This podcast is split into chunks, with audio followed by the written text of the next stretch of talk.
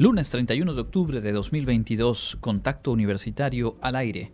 Lula da Silva regresa a la presidencia de Brasil. Venció ayer a Jair Bolsonaro por estrecho margen en la segunda vuelta. La licenciatura en médico cirujano de la UADI recibió acreditación internacional por su alta calidad. Con una carrera deportiva celebran el aniversario de la Facultad de Medicina Veterinaria y Zootecnia.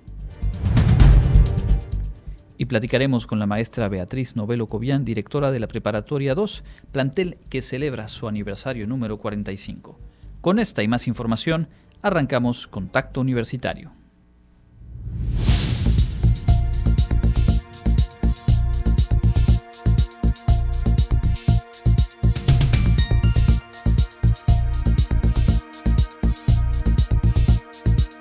Contacto Universitario nuestro punto de encuentro con la información.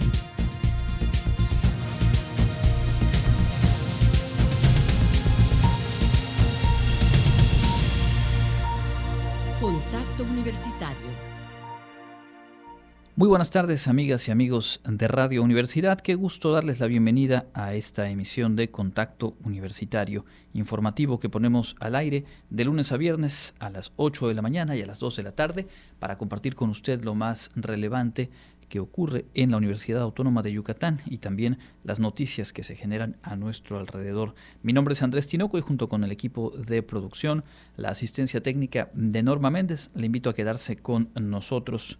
Iniciamos en el plano internacional con esta noticia sin duda relevante. Luis Ignacio Lula da Silva eh, derrotó por escaso margen al presidente, a un presidente de Brasil, Jair Bolsonaro, en la segunda vuelta electoral que se celebró ayer en Brasil.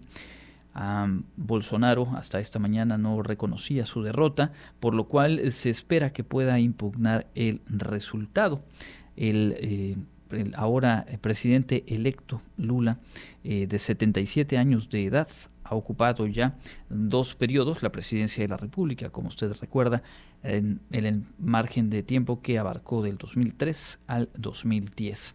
Después, ya no siendo presidente, eh, fue enviado a prisión por condenas de corrupción que luego fueron anuladas. Más de un año estuvo en prisión, salió a tiempo para encabezar o retomar, digamos, eh, el liderazgo del movimiento desde las izquierdas y aglutinar ahora en un frente amplio, muy amplio en realidad, con un recorrido hacia el centro en cuanto al discurso político, en cuanto al proyecto que esbozó en campaña, para hacer frente a eh, la derecha y ultraderecha que bajo la figura de Jair Bolsonaro buscaban eh, pues un segundo periodo en la presidencia. Bolsonaro se convierte así en el primer presidente en ejercicio que pierde una elección para su segundo periodo y Lula ha prometido revocar el legado de Bolsonaro, incluidas las políticas eh, dictadas a favor de las armas y la débil protección de la selva amazónica después de que Bolsonaro hizo afirmaciones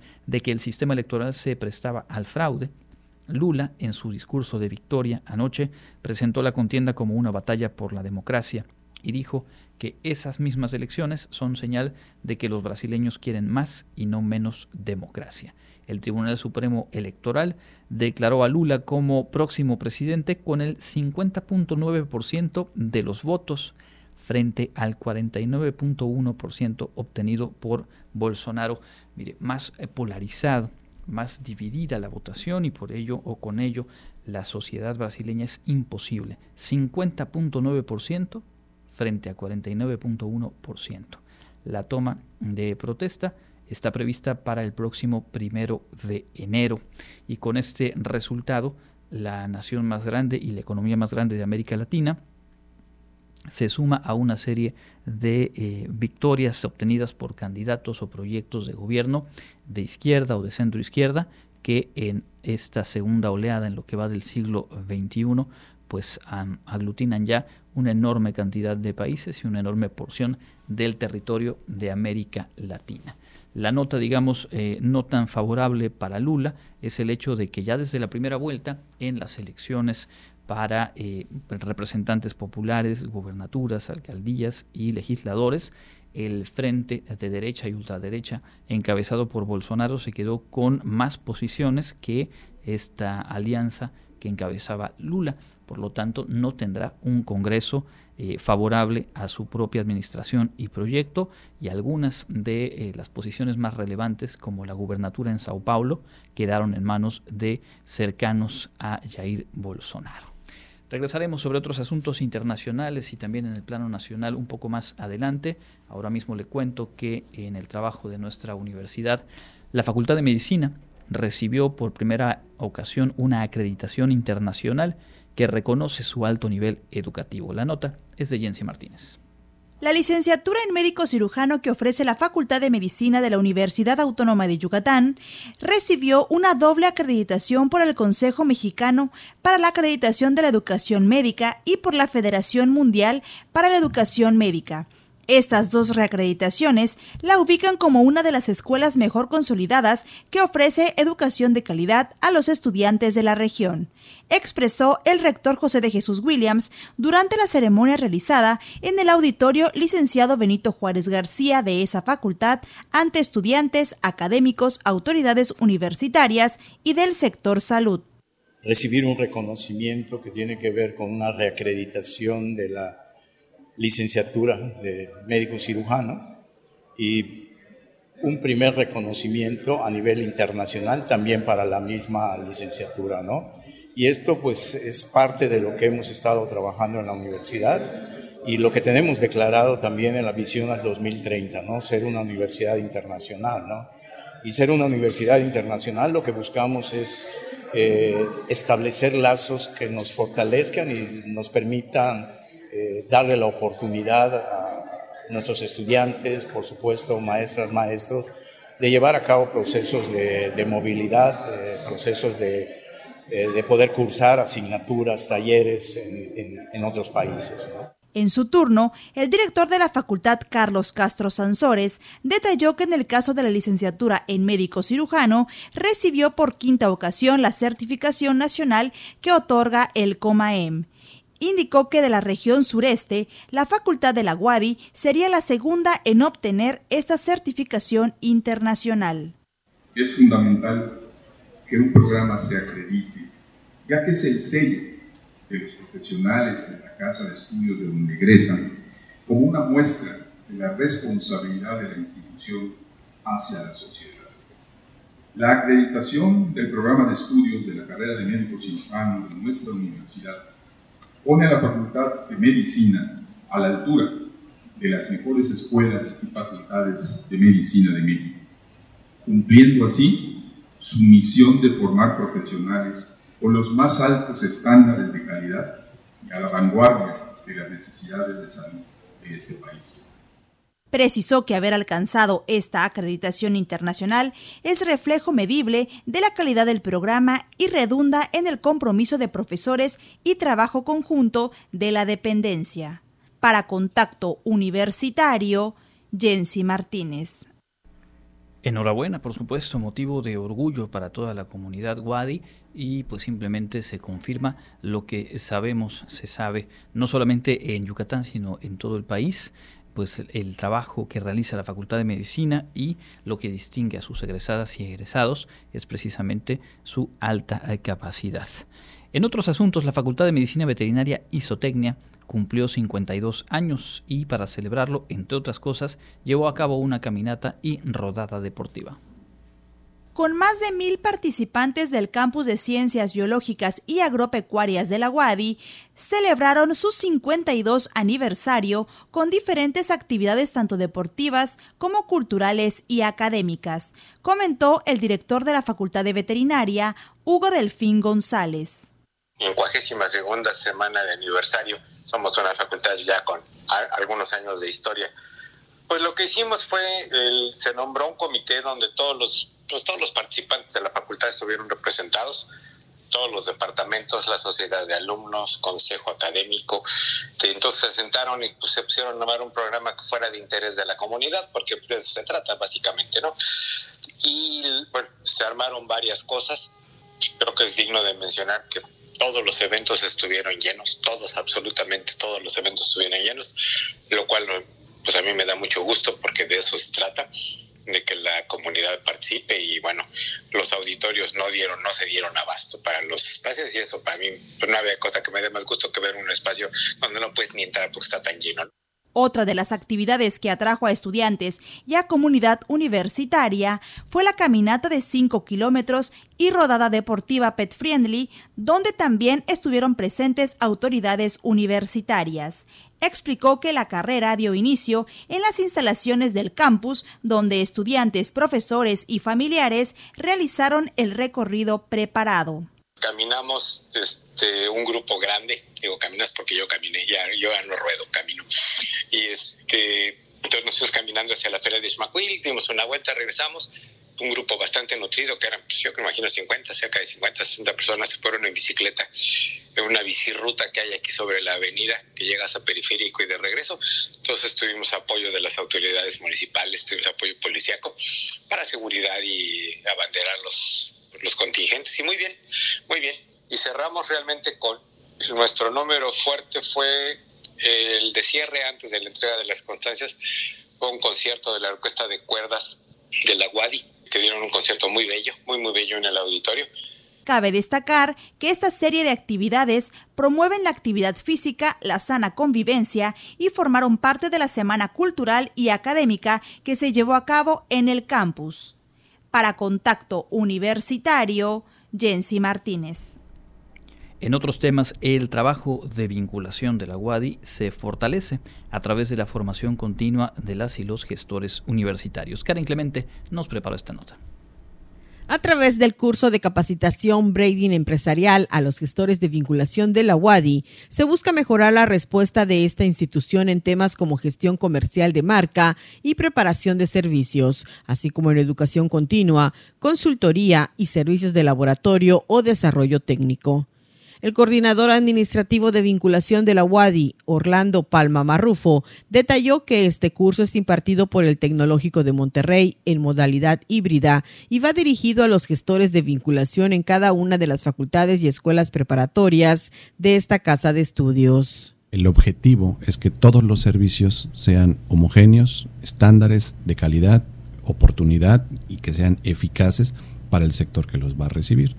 Eh, por eso la importancia de desarrollar este proceso de mercadeo eh, para todas las dependencias, todos los especialistas de vinculación en sus dependencias, que esperemos nos dé eh, los mejores resultados para, para estos servicios que se, que se proponen al sector externo. En el caso del braiding empresarial, señaló, se refiere al desarrollo de marca para el sector externo. Para ello, es importante que los gestores instruyan a los jóvenes sobre la importancia de conocer y entender al cliente y prepararse para las necesidades del mercado, lo que se va a requerir o generar propuestas. Esto le llevará a un proceso de madurez y eficacia. Recordó que en cada dependencia existe un gestor de vinculación. Con este recurso quieren que cada uno de ellos pueda potencializar sus destrezas y habilidades con el sector comercial externo, pues esto permitirá que se concreten proyectos interesantes. Nosotros estábamos mejorando nuestra página digital, formando nuestro catálogo universitario y nos dimos cuenta que necesitábamos un proceso de homogeneización de estas, de cómo presentarlo, de cómo hacerlo eficaz eh, en un sentido ya más comercial. Y eso nos llevó a consultar con varios expertos y llegamos con, con nuestros amigos del Tecnológico de Monterrey, que son especialistas en estas áreas, y logramos concretar con ellos este curso un curso de branding, de, de capacitación para nuestros gestores, que es parte también de la capacitación continua. Con información de Karen Clemente, para Contacto Universitario, Elena Pasos. Y hablando justamente del trabajo de educación continua o las ofertas de educación continua que desarrollan prácticamente todas y todos los planteles de la UADI, en la Facultad de Ingeniería Química hay abiertas invitaciones para profesionales de esa área para participar en lo que viene todavía en el cierre de este semestre. El área de educación continua de la Facultad de Ingeniería Química de la Universidad Autónoma de Yucatán invita a profesionales de todas las áreas que busquen mejorar sus habilidades para la administración efectiva de proyectos al curso híbrido Gestión de Proyectos del 11 de noviembre al 9 de diciembre, los participantes podrán elaborar e implementar metodológicamente proyectos estratégicos para una organización con base en el análisis y aplicación de herramientas estratégicas. Este curso tiene una duración de 45 horas y se llevará a cabo los viernes de 17 a 22, de manera virtual por Microsoft Teams y los sábados de 9 a 14 horas en sesiones híbridas, ya sea de manera presencial o virtual. Por otra parte, la facultad también ofrece el curso híbrido Gestión de Crisis Alimentaria, el 18 y 19 de noviembre, en donde el participante identificará la vulnerabilidad de la planta al fraude alimentario a través de los métodos, responsabilidades y criterios establecidos en un plan de mitigación de fraude alimentario. Este curso tiene un horario de 15 a 21 horas el viernes y de 8 a 14 horas el sábado. Por último, del 11 de noviembre al 2 de diciembre se realizará el curso híbrido TICs aplicadas a las operaciones y la logística. En él se pondrán en práctica las herramientas para visualizar, analizar e implementar soluciones mediante el software especializado RStudio. Tiene una duración de 20 horas y contará con un horario de viernes de 17 a 20 horas. Para mayores informes e inscripciones, puede enviar un correo a educacioncontinua.fiq@correo.wadi.mx o visitar la página www.ingquimica.wadi.mx diagonal educont. Para Contacto Universitario, Clarisa Carrillo. Y vamos a completar este bloque de información Wadi con lo ocurrido hace un rato en la Facultad de Enfermería. Se celebró una más de las tradicionales muestras de altares de Hanal Pichán. Personal docente, administrativo y manual de la Facultad de Enfermería de la Universidad Autónoma de Yucatán realizaron una muestra de altar y un concurso de calaveritas literarias para conmemorar el Hanal Pichán o Día de Muertos y recordar a sus seres queridos que se han adelantado en el camino de la vida. Durante la muestra del altar, la directora del plantel Dayani Tun González destacó que esta actividad representa la cultura y tradiciones que se realizan no solo en México, sino en Yucatán. Vamos el día de hoy a hacer algo muy representativo.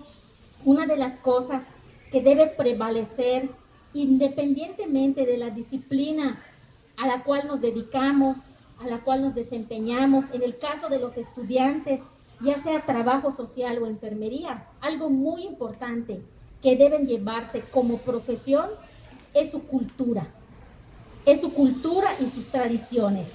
Y tampoco es una cosa de religión, hay cosas que sí tienen que ver en la exposición con lo religioso, pero hay otras cuestiones que no que van más allá.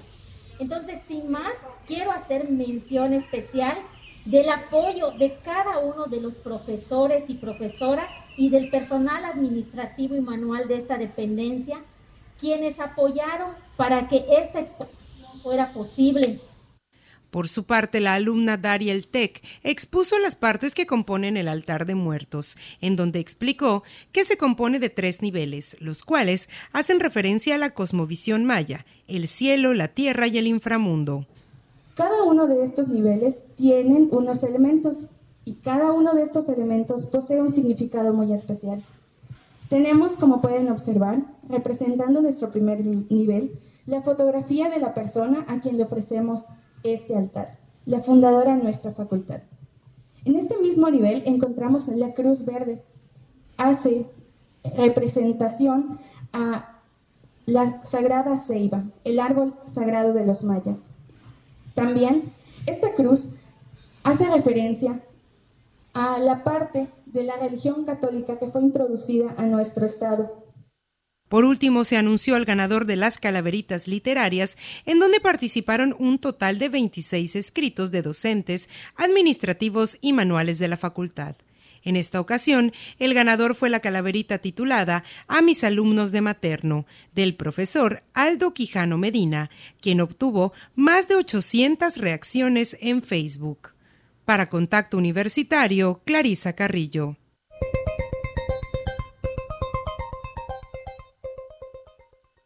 En información local, desde hoy lunes 31 de octubre, se aplica el cambio de preferencia en la intersección de la calle 58 en la entrada a Mulchechen, por lo que se exhorta a la ciudadanía a tomar sus previsiones para evitar afectaciones. Con dichos trabajos concluirán todas las modificaciones que contempla el programa de cambio de preferencia en sentido de vialidad en el periférico de Mérida para reducir los tiempos de traslado para el transporte y agilizar el tránsito vehicular en esta importante vía. Cabe recordar que el pasado miércoles arrancó el cambio de preferencia en el cruce del puente superior vehicular del anillo periférico con calle 50 Sur, donde los conductores que transitan sobre la calle 50 rumbo a la comisaría de Ishmaquil, cuando llegan a periférico realizan alto total y la preferencia la tienen quienes lo hagan por las calles laterales. El viernes se aplicó el segundo cambio en la intersección del periférico con la 42 Sur, donde los vehículos que atraviesan por debajo del puente deberán hacer alto total y tendrán preferencia quienes transiten por las calles laterales. Este plan se aplica de manera escalonada y en coordinación entre el Instituto de Infraestructura Carretera del Estado, INCAI, y la Secretaría de Seguridad Pública. Especialistas del Instituto Mexicano del Seguro Social en Yucatán subrayaron la importancia del diagnóstico y tratamiento oportuno de la artritis reumatoide, que en muchos casos podría llegar a ser incapacitante y actualmente se presenta en personas cada vez más jóvenes. El doctor Efren Canul Novelo, reumatólogo del IMSS en el estado, informó que Yucatán ocupa los primeros lugares, no solo a nivel nacional, sino también mundial en casos registrados de este padecimiento en relación con el número de habitantes, siendo las mujeres las más afectadas. Explicó que la artritis reumatoide se caracteriza por la inflamación de las articulaciones, lo que produce dolor y dificultad para el movimiento. Generalmente son afectadas las rodillas, columna, dedos de las manos y pies. En el Instituto Mexicano del Seguro Social se cuenta con los servicios de rehabilitación física donde se otorga terapia física para estos pacientes con tratamientos de calor y frío para reducir el dolor, rigidez, hinchazón y facilitar los movimientos. Estas terapias, junto con los medicamentos que prescriba el especialista, se centran en aliviar el dolor, reducir la inflamación y detener o retrasar los daños en las articulaciones para mejorar de manera considerable la calidad de vida de las y los pacientes.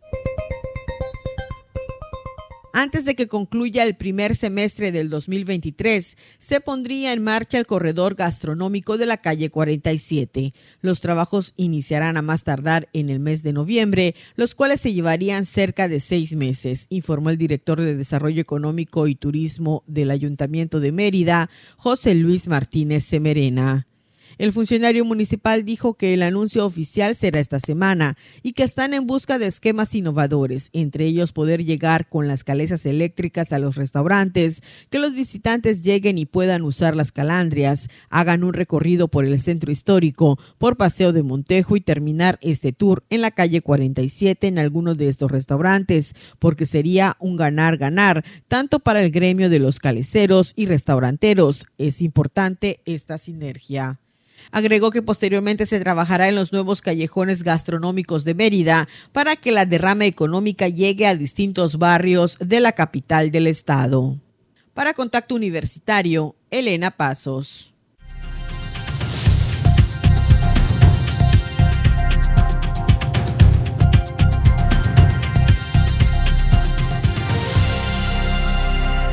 Continuamos en contacto universitario a través de las frecuencias de Radio Universidad, ya en este espacio de entrevista al que nos da mucho gusto eh, recibir a la maestra Beatriz Eugenia Novelo Cobian, directora de la Preparatoria 2 espacio universitario que está de manteles largos, celebrando justamente en estos días su aniversario número 45 con un festival de la ciencia, la cultura y las artes. Maestra, gracias por acompañarnos y bienvenida. Muchísimas gracias a ustedes. Bueno, pues, perdón, sí, adelante. Ay, adelante. perdón, sí, muchísimas gracias. Y efectivamente estamos de manteles largos. O sea, el Festival de Ciencia y Cultura y- las Artes es un pretexto, digamos, para festejar, o es uno de los motivos o uno de los eventos para festejar nuestro aniversario. La preparatoria 2 al poniente de nuestra ciudad, del que muchas, muchos somos egresados y guardamos muchos recuerdos muy queridos, eh, celebrando justamente estos 45 años. La preparatoria se ha consolidado, ha crecido y eh, siempre eh, le pregunto a quienes vienen a hablarnos de los planteles de qué tamaño es ese mundo que tiene una vida intensa y cuántas personas integran hoy por hoy la comunidad de la preparatoria 2. Ok, bueno, en primer lugar, me sumo a los egresados. Quiero compartirte que soy la primera egresada que soy, que, que tiene la oportunidad de dirigir esta escuela. ¿sí? Pertenezco a la primera generación, así que para mí es un orgullo y la preparatoria 2 ha estado en mi vida y yo en la vida de la prepa desde 1977, desde septiembre del 77, que fue cuando se abrieron las puertas para los estudiantes. ¿De qué tamaño es ahora? Fíjate que, sí, bueno, quiero compartirte. Iniciamos 394 estudiantes el 19 de septiembre de 1977. Hoy en día somos casi 4.000, somos como 3.800, casi 4.000. Podríamos decir que se ha multiplicado 10 veces esa matrícula en estos 45 años. También iniciamos con 8 grupos y hoy tenemos 78 grupos.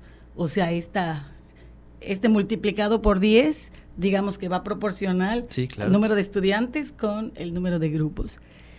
¿De qué tamaño es? Bueno, en cuanto a los estudiantes y a los grupos, te- Ujú. te comento esto. En cuanto al personal docente, iniciaron en el 77, según refiere la historia, 18 docentes, actualmente son 155.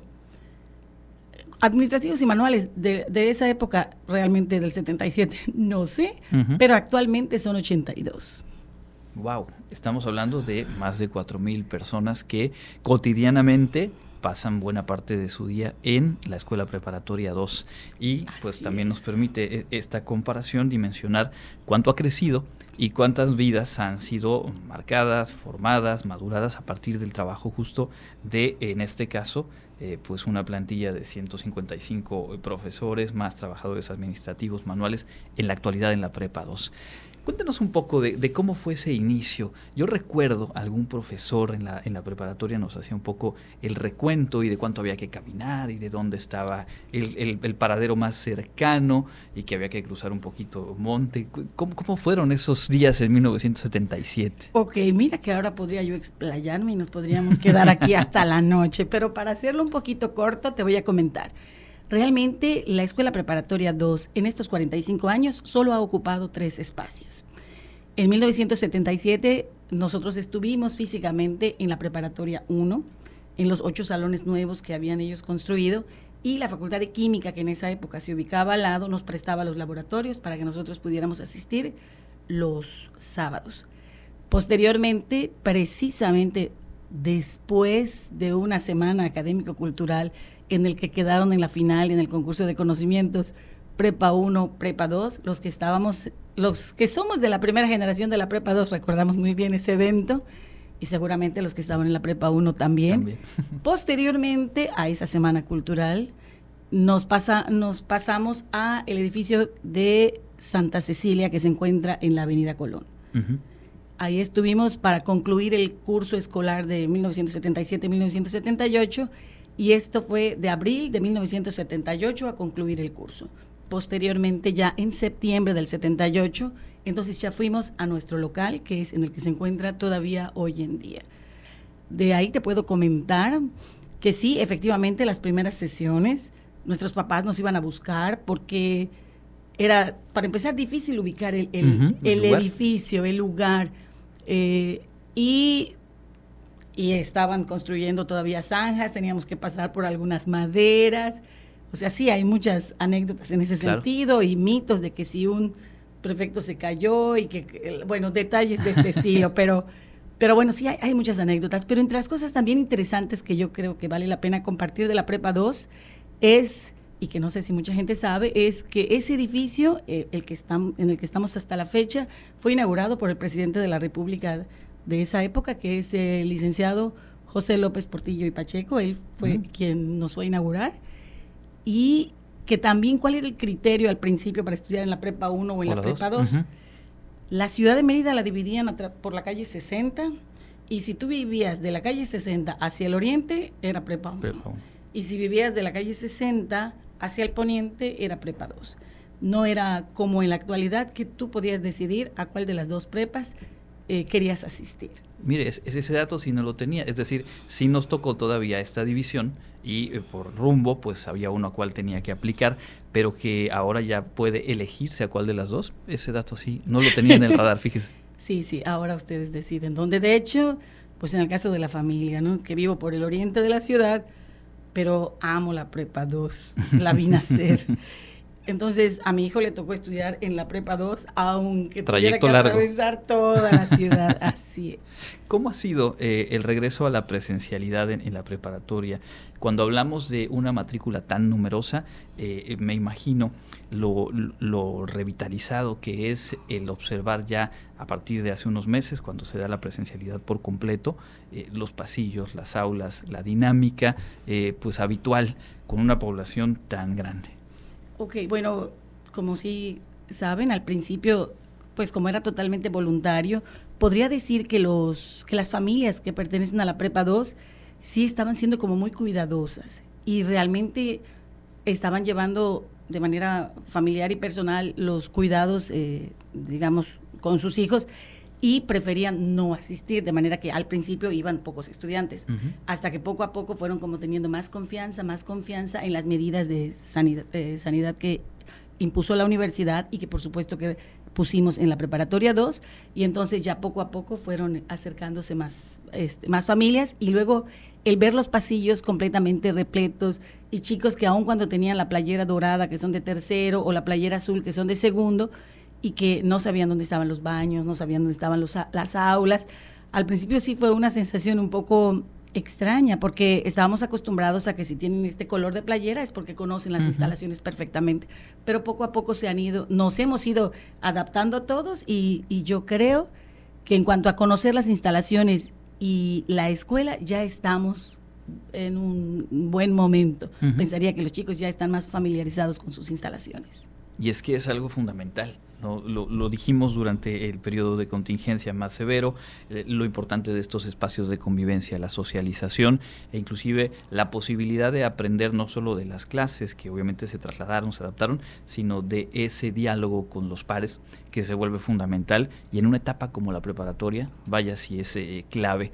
Eh, ¿Qué podría compartirnos de los logros del trabajo, digamos, cotidiano que rinde frutos, además de la vida de cada uno y cada uno de los egresados, en algunos momentos con algunos certámenes, con participaciones y que sabemos forma parte ya de una dinámica afortunadamente habitual en la preparatoria? Ok, bueno, eh, aquí sí igual podría decirte como muchos momentos o muchos, muchos logros. Eh, muchos eventos que pudiera compartir orgullosamente de la prepa de diferentes tipos. Si me voy por artísticos, por ejemplo, y, culturales, te puedo comentar que justamente en la inauguración del festival eh, presentamos nuestra rondalla, sí, es porque tenemos banda de jazz, orquesta de cámara, o sea, tenemos jóvenes muy talentosos en lo que corresponde al área de música.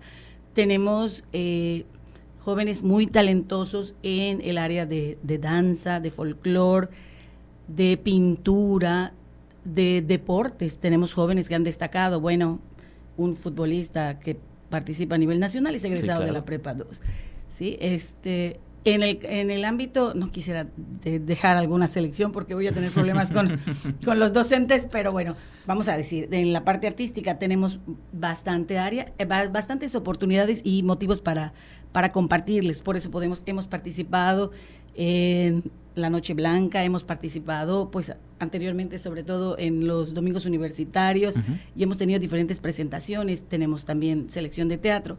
En lo que corresponde a deportes, decía que tenemos selecciones de diferentes deportes, fútbol, soccer, sala, eh, voleibol, handball, tenemos básquetbol, etcétera, voleibol, ajedrez, ya no quiero decir todos para no comprometerme. Y han, han ocupado buenos lugares en diferentes eventos.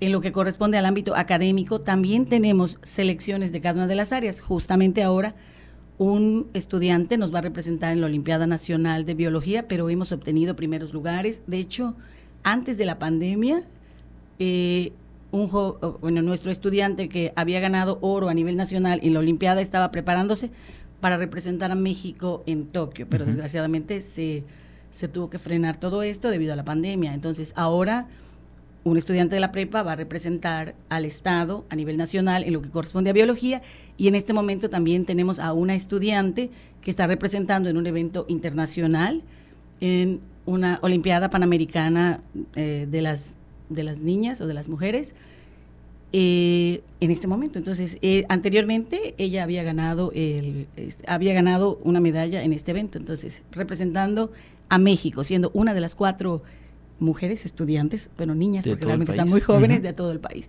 Ahora vuelve a participar esta chica.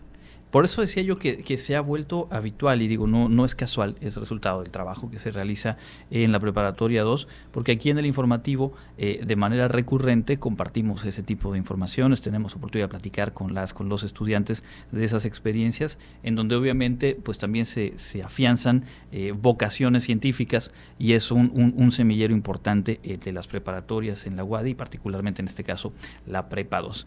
Está en marcha, concluye hoy este eh, Festival de la Ciencia, la Cultura y las Artes, que es la manera en la que yo creo que siempre se ha celebrado en la preparatoria eh, este cumpleaños con eh, un programa muy amplio, muy diverso y que tiene, por cierto, hoy por la tarde, tarde-noche, un cierre pues muy arraigado también de las tradiciones. Cuéntenos. Sí, definitivamente hoy a las 5 de la tarde vamos a cerrar ya el festival con una vaquería. Aquí sí vale la pena comentar que la Preparatoria 2 también se ha caracterizado por promover muchísimo la cultura, nuestras raíces, la cultura maya. Justamente, bueno, voy a, poner unos comerciales. Tenemos un grupo que se llama MODS, de estudiantes que de manera voluntaria andan promoviendo nuestra cultura maya y han sido invitados, por ejemplo, por la Universidad de Guanajuato para impartir talleres eh, en sus jornadas culturales por segundo año consecutivo. Y, y es para estudiar, es este grupo está formado por estudiantes, por supuesto, supervisado y dirigido por el maestro Jenner Chan y, la antropóloga Marta Yam, y han sido invitados para participar eh, impartiendo yo los talleres. Para mí es muy importante. Entonces, eh, la prepa desde los 80 inició con sus concursos de Hanal Pichán. Actualmente estamos presentando una muestra y, y continuamos promoviendo la cultura, nuestras raíces, la cultura maya sí cerramos con la vaquería. Hoy a las 5 de, la tarde.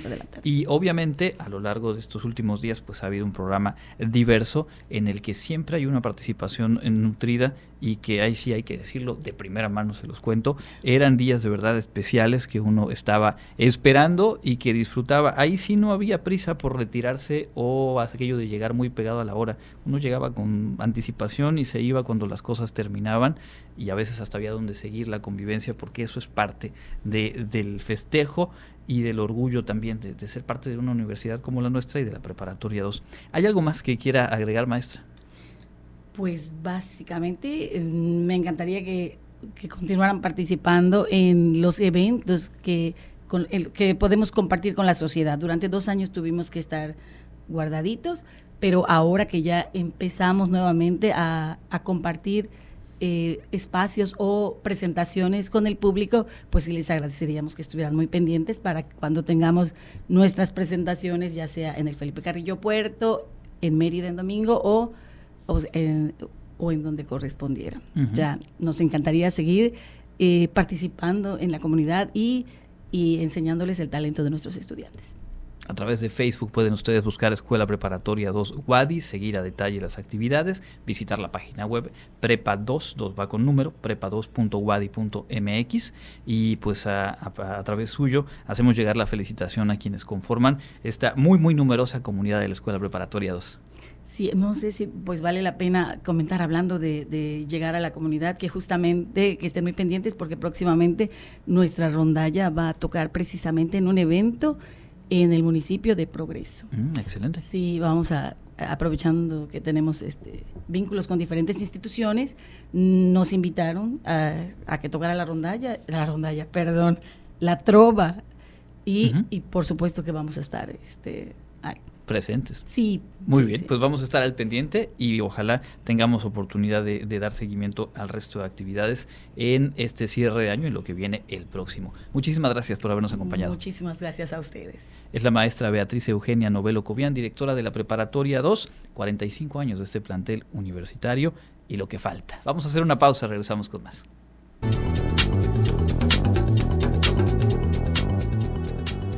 El Comité Institucional para la Atención de Fenómenos Meteorológicos Extremos de la UADI informa que este lunes 31 de octubre tenemos clima caluroso con cielo medio nublado y posibilidad de lluvias.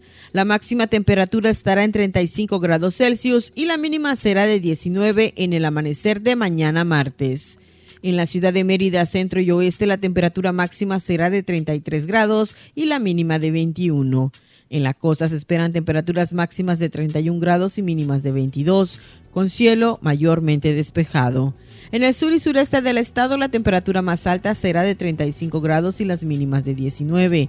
El cielo estará medio nublado y con posibles lluvias. En el este y noreste de Yucatán tendrán como máximo 34 grados y una temperatura mínima de 19. Para Contacto Universitario, Elena Pasos. 14 horas con 44 minutos de vuelta en contacto universitario este inicio de semana y último mes, perdón, último día del mes de octubre. Se nos termina ya octubre y nos vamos al último bimestre de este año. Mire, en la información eh, nacional estaba en la agenda y por supuesto ha sido motivo de interés la rueda de prensa que dieron hoy eh, tres integrantes del grupo interdisciplinario de expertos independientes sobre el caso Ayotzinapa, Ángeles eh, María Buitrago, eh, Claudia Paz y Paz y Carlos Martín Beristain y Francisco Cox Vidal dieron una conferencia de prensa hoy para presentar su balance de las pruebas integradas en el informe de la Comisión de Verdad y Acceso a la Justicia del caso Ayotzinapa, en específico acerca de estas eh, capturas de pantalla de mensajes de WhatsApp presuntamente enviados entre integrantes del grupo criminal Guerreros Unidos, con los cuales se eh, sostuvo había nueva información sobre la desaparición y destino de los 43 normalistas de Ayotzinapa. Hoy dieron a conocer inconsistencias estas capturas forman parte del informe que eh, se presentó el 18 de agosto pasado a cargo de Alejandro Encinas, subsecretario de Derechos Humanos de la Secretaría de Gobernación y titular de la Comisión para la Verdad y el Acceso a la Justicia para este caso con base en peritajes realizados a los mensajes de texto o a estas imágenes de eh, pantallas con estos mensajes de texto, los especialistas del GIEI revelaron que no es posible garantizar la autenticidad de todos ellos, por lo que no existe confiabilidad en las imágenes y no pueden considerarse una prueba digital en las judicializaciones del caso. Francisco Cox explicó que se determina que no es posible garantizar la originalidad de los mensajes que fueron capturados en imágenes o mediante registro fotográfico, ya que no se puede determinar mediante el estudio de la metadata de los ficheros su autenticidad, dado que no es posible verificar la fecha de creación original de los mensajes mediante la herramienta Exit Tool. Em, tampoco es posible, dijo Francisco eh, Cox, eh, identificar el tipo de dispositivo donde se encuentra configurada la cuenta de WhatsApp desde la cual se realizó la copia tipo screenshot, que es el objetivo de este análisis forense. En la rueda de prensa condicionaron además su permanencia como grupo coadyuvante en la investigación de los hechos ocurridos en Iguala en septiembre de 2014. Informaron que el grupo ha tomado la decisión de proponer a las autoridades mexicanas y a la Comisión Interamericana de Derechos Humanos, que es el organismo que eh, pues conformó y envió a este grupo de expertos, eh, proponen ahora una medida transitoria de que dos de sus integrantes sigan adelante con el desarrollo del mandato, mientras que otros dos se retiren del caso. Se propone que eh, Buitrago y Beristain permanezcan en México como enlace con los nuevos integrantes de la Fiscalía Especial para el caso Ayotzinapa, eh, que es parte del trabajo de la Fiscalía General de la República. Eh, sobre esto, vaya si se va a decir y a escribir muchísimo en las próximas horas, los próximos días. Ya comentábamos la semana pasada el trabajo periodístico publicado por The New York Times, que de alguna manera anticipaba esto y que eh, citaba, entrecomillaba, declaraciones de Alejandro Encinas diciendo que buena parte del material considerado en el informe de esta Comisión de Acceso a la Justicia eh, se descartaba al no poder eh, tener certeza de su confiabilidad. Era importante la voz del GIEI porque han fungido a lo largo de todos estos años como un referente eh, quizá como un fiel de la balanza, como alguien en quien se ha depositado la confianza justo por su independencia y por su trabajo de expertas, expertos, sobre todo por parte de las eh, familias de las víctimas de estos sucesos.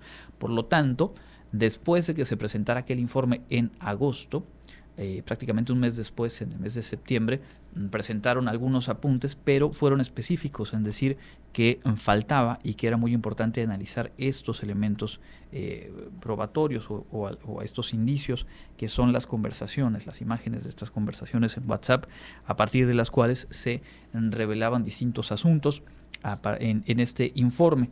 Lo que habrá que ver con cuidado es la manera en la cual eh, se documente todo el asunto, porque ahora mismo revisando eh, solamente de, la última hora, parte de lo publicado en redes sociales, el periodista Temoris Greco, que ha trabajado eh, con amplitud el tema del caso Ayotzinapa, hace varios señalamientos. Por ejemplo, que el, el, informe o la rueda de prensa que da hoy el GIEI establece que del total de 467 capturas de pantalla del informe de la Comisión de eh, Verdad sobre el caso Ayotzinapa, el GIEI dice o dijo hoy que no es posible verificar la autenticidad de 171 de ellas, no de todas. Y si me apuran es una tercera parte. Y no es menor, por supuesto, pero de ahí a, hablar de que eh, se caiga por completo la investigación realizada en lo que va de la actual administración, pues seguramente hay muchos detalles finos a considerar. Además de ello, eh, pues se, se tendrá que distinguir el trabajo de la Comisión de Acceso a la Verdad y la Justicia del que realizó y debe continuar ahora con un nuevo fiscal la Fiscalía Especializada para el caso, que a final de cuentas es la instancia a la que le corresponde, le corresponderá llevar ante eh, un proceso judicial a los presuntos responsables o a los presuntos involucrados en estos hechos. Lo cierto es que también los investigadores del GIEI han advertido desde el mes de septiembre que eh, pues hay riesgo en el caso del de ex procurador Jesús Murillo Caram y también de los militares que están detenidos hasta ahora en el campo militar número uno, hay riesgo de que no se eh, tenga éxito en esos procesos judiciales por eh, no haber consignado ante el juez material probatorio relevante. Y también han señalado que la renuncia de él hasta hace poco más de un mes eh, fiscal especializado sobre el caso, Omar Gómez Trejo, quien presentó su renuncia justo después de aquel informe y de las reacciones que hubo por parte del ejército y de la propia fiscalía, pues eh, dicen esa renuncia y ese poner ahora un nuevo fiscal eh, es como retroceder la investigación hasta cinco años, porque quien ocupa esa posición ahora, pues tiene que empezar por empaparse, revisar, comprender la lógica de la investigación y después poder avanzar, después poder retomarla. Lo hemos dicho en este último mes y medio, eh, más allá de los planteamientos eh, políticos, las motivaciones de una u otra postura, eh, lo que sigue siendo triste y creo que es un golpe más a las familias de los desaparecidos, es precisamente eso, que cada vez se siente mucho más remota la posibilidad de que haya un acceso pleno a la verdad y también a la impartición de justicia para quienes eh, perpetraron o estuvieron eh, facilitando que fuera posible la desaparición de los estudiantes. Vamos a escuchar a continuación lo que hemos preparado esta tarde sobre información internacional. Estamos en contacto universitario.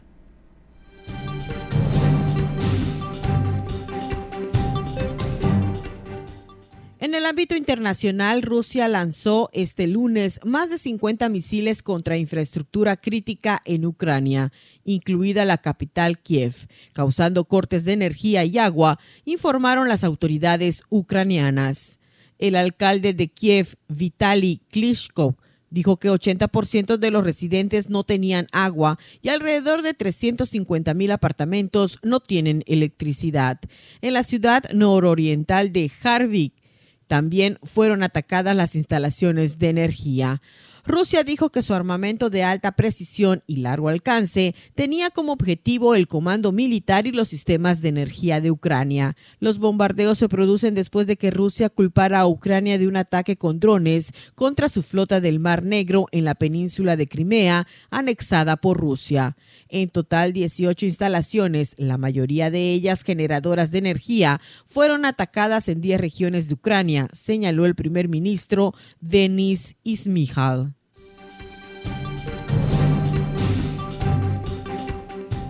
En Madrid, el nuevo presidente de la Sociedad Interamericana de Prensa, Michael Grispun, del New York Times, se ha comprometido a que la organización siga siendo un faro contra la oscuridad del autoritarismo y a luchar por la sostenibilidad de los medios mediante un pago justo de las plataformas en el equipo que dirigirá Greenspan para el periodo 2022-2023. Se ha designado vicepresidente primero a Roberto Rock, La Silla Rota México, mientras José Roberto Dutris, de la prensa gráfica de El Salvador, El Salvador, ocupará la vicepresidencia segunda.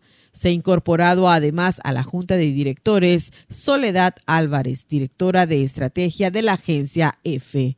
La 78 Asamblea General de la CIP de Madrid ha sido la primera presencial después de tres años debido a la pandemia y ha contado con la asistencia de representantes de destacados medios de comunicación.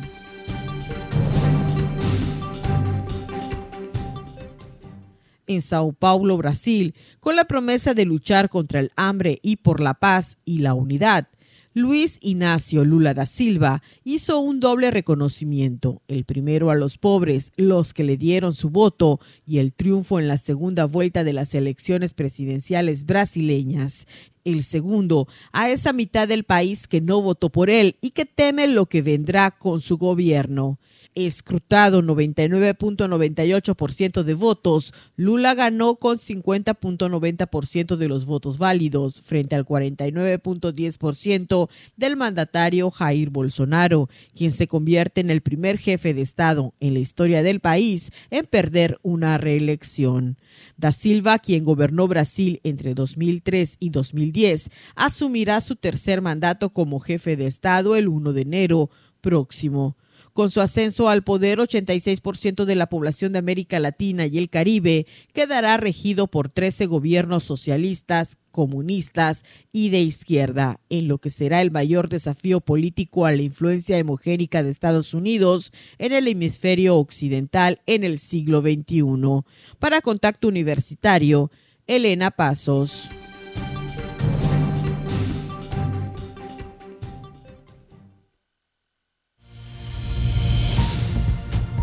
No pierdas contacto. Te esperamos de lunes a viernes a las 8 y 14 horas, sábados a las 8.30.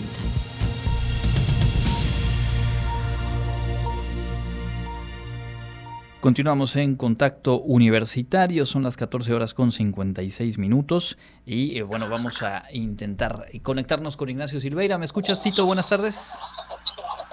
¿Qué tal, profesor? Muy buenas tardes. Estamos al aire ahora sí, eh, un poco complicada la conexión el día de hoy, pero pues cuéntanos, eh, se llevaron a cabo los FISO America Games, concluyeron hace unos días y pues te pido un balance de lo que fue este evento, de lo que fue la participación de México y particularmente eh, pues la WADI tanto como organizadora como también en el caso de algunos deportistas. Así es, la Universidad Autónoma de Yucatán junto con el Consejo Nacional del Deporte de la Educación la Guadi y el Conde realizaron los FISO America Games, competencia panamericana en la cual destacaron varios atletas yucatecos o que estudian en universidades locales. La delegación mexicana sumó un total de 182 medallas, de las cuales 20 de ellas fueron obtenidas por yucatecos. En el ajedrez, nuestra disciplina, donde siempre ha comandado la Universidad Autónoma de Yucatán, se lograron cinco medallas de la mano y del juego en el tablero de Jenny Herrera y Magdalena Matú. Jenny consiguió oro en la modalidad clásica, plata en rápida y bronce en blitz y por su parte Magdalena se llevó la plata en blitz y el bronce en clásico, recordando que ellas han representado y ganado medallas anteriormente en competencias tanto internacionales como nacionales, jugando representación de la Guadi y de nuestra nación. Así que ahora sacaron la casta en las 64 casillas en el deporte ciencia, consiguiendo estas cinco medallas para México, Yucatán y sobre todo para nuestra universidad. Pero otras universidades yucatecas también tuvieron un gran desempeño. La Náhuac Mayat registró seis preseas en el tenis de mesa. Sebastián Cano y Ricardo Villa obtuvieron oro en equipos y en dobles varonil. También Cano ganó la plata en mixtos y bronce en individual varonil. Ricardo Villa obtuvo bronce en mixtos y oro en individual varonil. En el judo, la náhuatl y la marista se repartieron a dos medallas por lado. Priscila Solís y su Lady Pérez, ambas de la marista, se llevaron oro y plata respectivamente en la categoría de 78 kilogramos y Javid Cuevas de la Navac Mayap consiguió oro por equipos y bronce en individual. En equipos haciendo pues mancuerna con otros deportistas de otras universidades, pero todos representando a México. En el levantamiento de pesas, la alterofilia, Johan López de la Náhuac ganó el oro en 73 kilogramos. Y en el taekwondo, la estudiante de la Náhuac Mayap, Andrea García, se, se llevó una medalla de bronce en individual por equipos, en individual y medalla en bronce por equipos. La competencia finalizó de gran forma en un último día de actividad en el Poliforum Sabnat, donde la Universidad Modelo, en el baloncesto, tanto en la rama varonil como en la rama femenil, se llevaron el oro al derrotar a Estados Unidos 78-62 en lo que es varonil y el oro en lo que es la rama femenil en imponerse contra Argentina 63 a 61. Así que de esta forma, 20 medallas de 182 conseguidas por México, 20 que Yucatán y la Guadi le dieron en conjunto con todas las otras universidades a lo que fue esta gran competencia en los FISU America Games. Y México con ello quedó ubicado eh, en el primer sitio en el medallero, ¿cierto?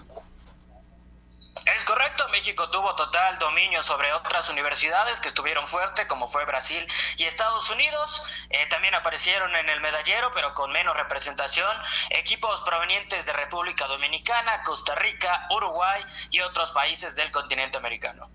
Bueno, pues eh, grata participación, sin duda, eh, aprovechando las condiciones del local y conformando una buena delegación, la de México, en estos FISU America Games. Eh, viene el cierre de año, ¿hay algo en particular que tengamos que estar pendientes en agenda?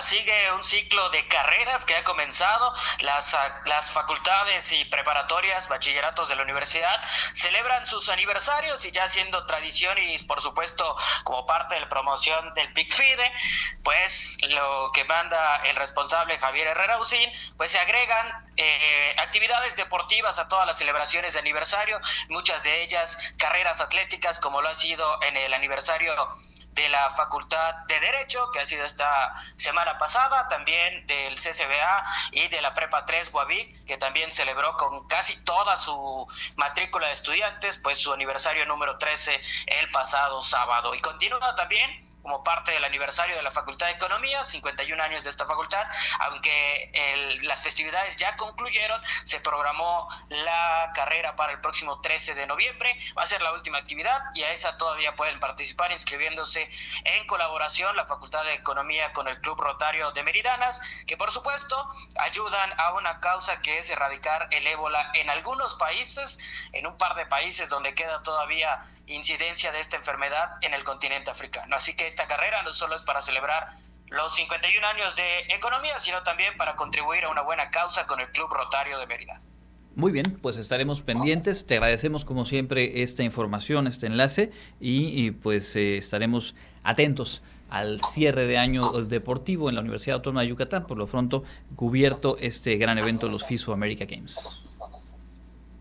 Así es, profesor, estaremos pues muy pendientes con todos ustedes a través de nuestras redes sociales, Deportes, Deportes Guadi en Facebook, Twitter, Instagram y TikTok, donde queda todavía mucho contenido más por difundir acerca de la fiesta que se vivió con los FISO America Games y con todo lo que ha acontecido en este 2022, el año del centenario de nuestra Universidad Autónoma de Yucatán. Es Ignacio Silveira del Programa Institucional de Cultura Física y Deporte de nuestra universidad, como cada lunes, poniéndonos al día en materia deportiva. Nosotros llegamos con esto al cierre de nuestra emisión. Muchas gracias por haber estado en sintonía. Gracias a Norma Méndez en los controles técnicos. Le invito a quedarse con la programación de Radio Universidad.